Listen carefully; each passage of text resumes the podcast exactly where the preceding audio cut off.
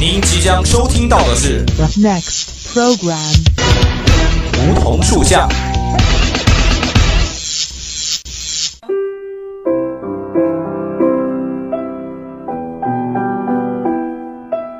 站在夏天的尾巴上，我们彼此相识；在乍暖还寒的春天，我们彼此温暖。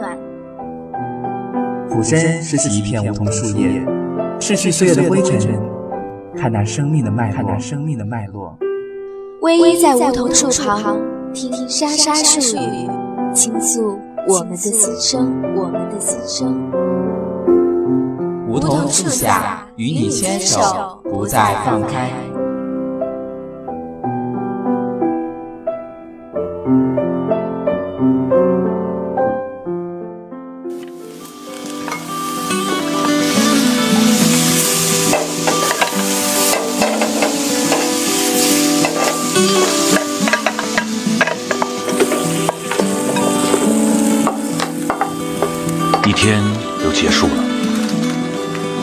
当人们赶路回家时，我的一天才开始。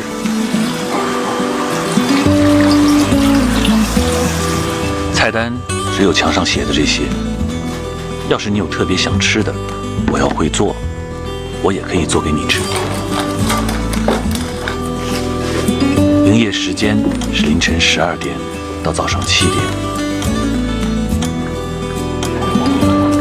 所以大家称这儿是深夜食堂。你问有没有客人？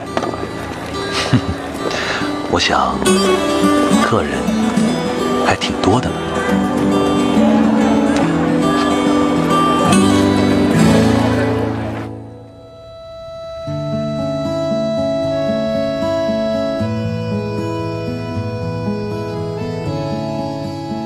感悟生命，感受生活。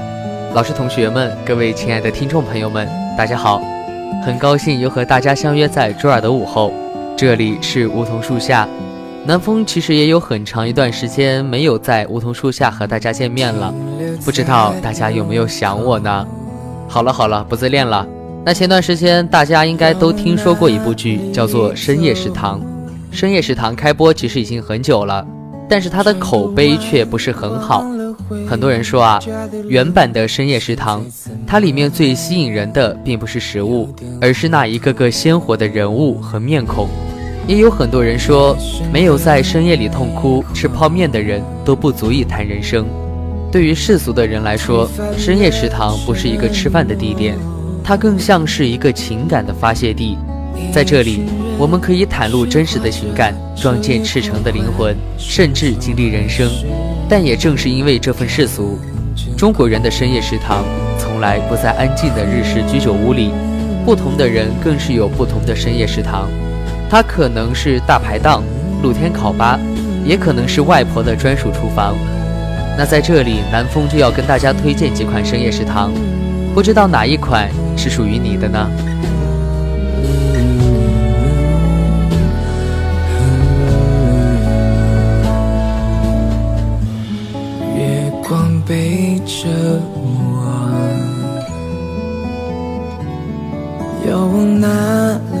走？沿路一定会有一座灯塔。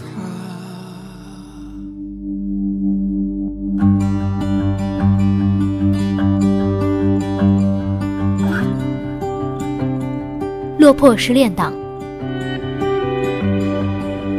今天他又失恋了，在网吧打了一下午的游戏，他打算去对面的麻辣烫吃点东西。刚坐下，点了份最便宜的麻辣烫，还叫了几瓶啤酒。他想着今晚一定要不醉不归。隔壁桌坐着两个大叔，一个西装革履，一个穿着人字拖。他们在讨论最近刚出台的限购政策以及疯涨的房价。这个话题他是很避讳的，因为女朋友给他的分手理由就是家里不同意。可他知道，其实还是因为他买不起房，没钱难道就不配谈恋爱了吗？骂着骂着，他哭了，哭声响彻了整个小店。我要替你摘下那个看不清你的薄纱。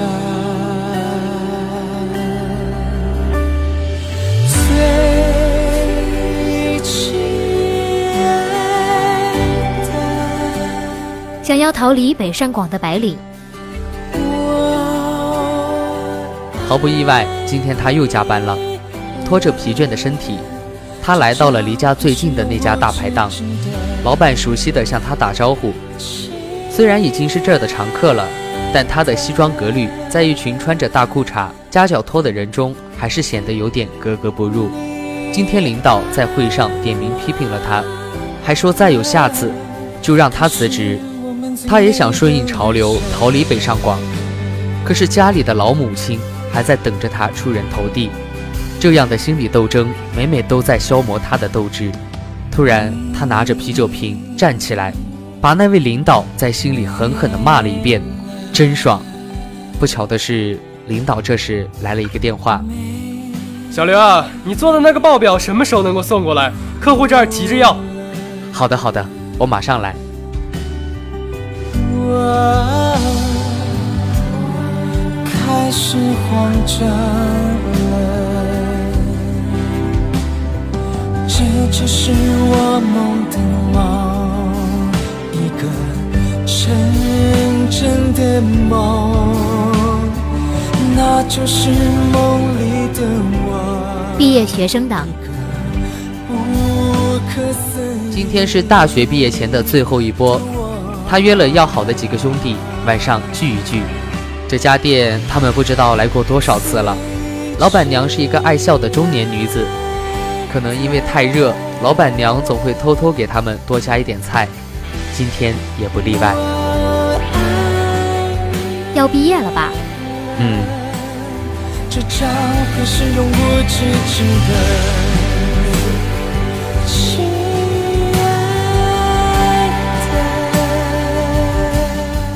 工地劳模，收完工已经将近凌晨一点了，他叫了几个工地的哥们儿出去宵夜。和他们的深夜更般配的，从来不是温情脉脉的食堂，而是活色生香的烟火气。油大、烟大、灰大的露天烧烤摊，灯火通明的夜市里，除了他们，还挤满了来此打工的异乡人和囊中羞涩的大学生。地上是塑料袋、地沟油、餐巾纸，嘴里是小龙虾、大鱿鱼、酸辣粉。这样接地气的深夜食堂，于他们而言，就是忙碌日子里最好的犒劳，是在异乡漂泊的日子里最放松的时刻。他刚来到这座城市，没什么朋友，他习惯在这样安静的深夜，一个人去饭馆吃饭。在他周围，有小情侣在秀恩爱，有秃顶大爷吹牛讲中东局势，也有中年矮胖的阿姨互相吐槽自己的儿子儿媳。今天，他点了一瓶啤酒，在旁边那桌干杯的时候，他也跟着举起了酒杯。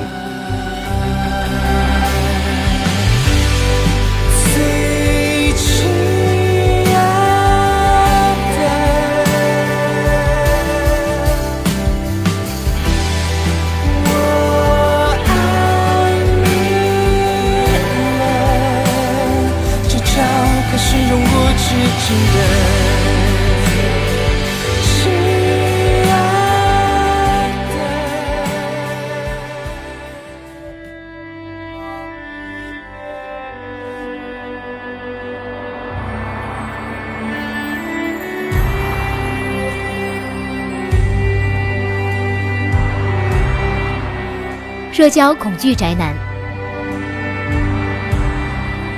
他不善于交际，也没有女朋友，所以他通常都是独来独往。比起上班时不得不伪装出来的八面玲珑，他更喜欢下班后的独处时间，不用社交，可以自由自在地打游戏、看电影。他的深夜食堂既没有那种都市感，也没有满是地沟油的烟火气，有的只是外卖小哥的那一声声。您的外卖到了。不过这样的生活他很满意。追逐一瞬之光，在无限失去挣扎探索文青，他是人们口中的文青，他热爱民谣，热爱豆瓣，热爱高质量的对话。他的深夜食堂就是约一群豆友，找一个安静的酒吧喝喝酒，然后分享各自生活中的小情趣，做喧嚣都市里最安静的存在。对了，这个酒吧最好有一个唱民谣的驻唱乐队，毕竟没有民谣歌声的陪伴，他们也就没有兴致了。你看了最近那部叫《深夜食堂》的电视剧吗？看了一集，太令人失望了。豆瓣我只给他打了三分。没事儿，你不早就看了原著吗？改天把漫画借我看看。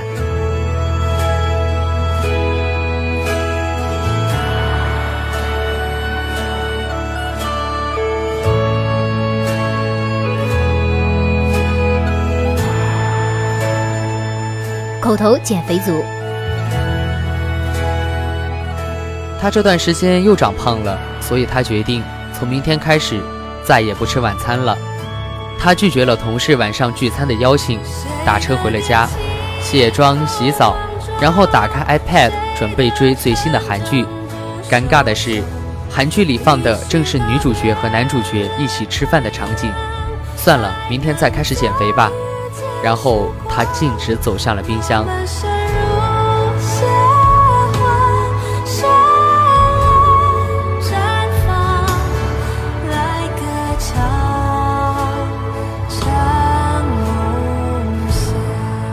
有人疼的加班族，加完班回到家已经接近两点了，外婆最近身体不大好，睡得都很早，所以她轻轻的换鞋放包。走到客厅的时候，她意外的发现外婆在等她。饿了吧？给你做碗馄饨吧。好，工作别那么拼，年轻人也要多注意身体。好。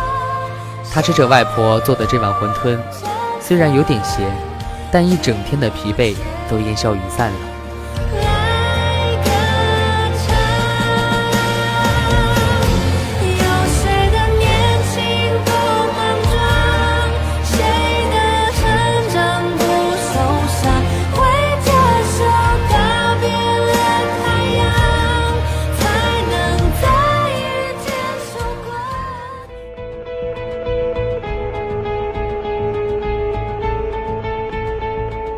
妈宝男，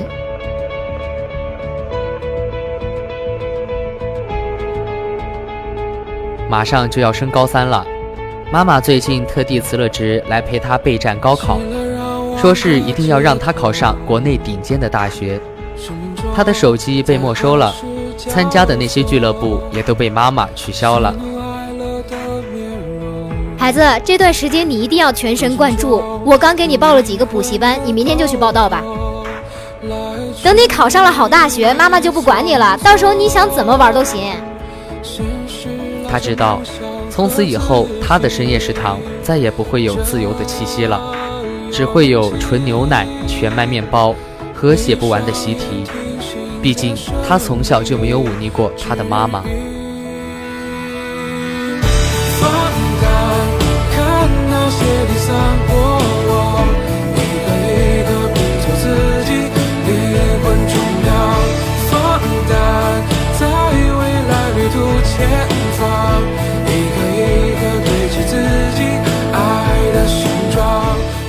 刚才跟大家列举了十个场景啊，我个人觉得我比较属于毕业学生党。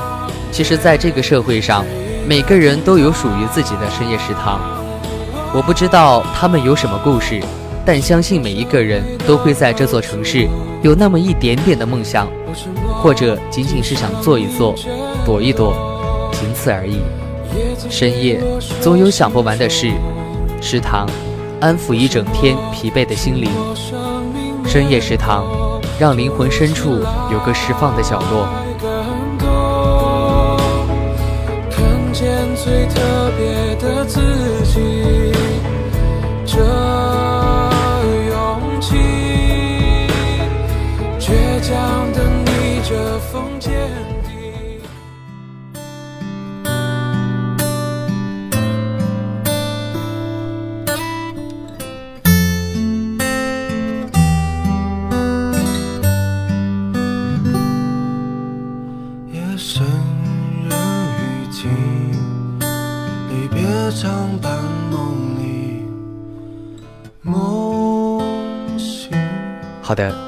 今天的梧桐树下到这里就结束了，感谢大家的收听。如果您对我们的节目有什么好的建议或者看法，欢迎拨打我们的热线电话八二三八零零四，也可以加我们的 QQ 五七八九三幺零零幺。玩新浪微博的朋友还可以艾特湖北汽车工业学院校园之声广播台。如果您还想再收听一遍我们的节目，也可以在蜻蜓 FM 和荔枝 FM 上找到我们。我是南风，咱们下期同一时间再会。连绵不绝青山间我无你是我不曾见过所有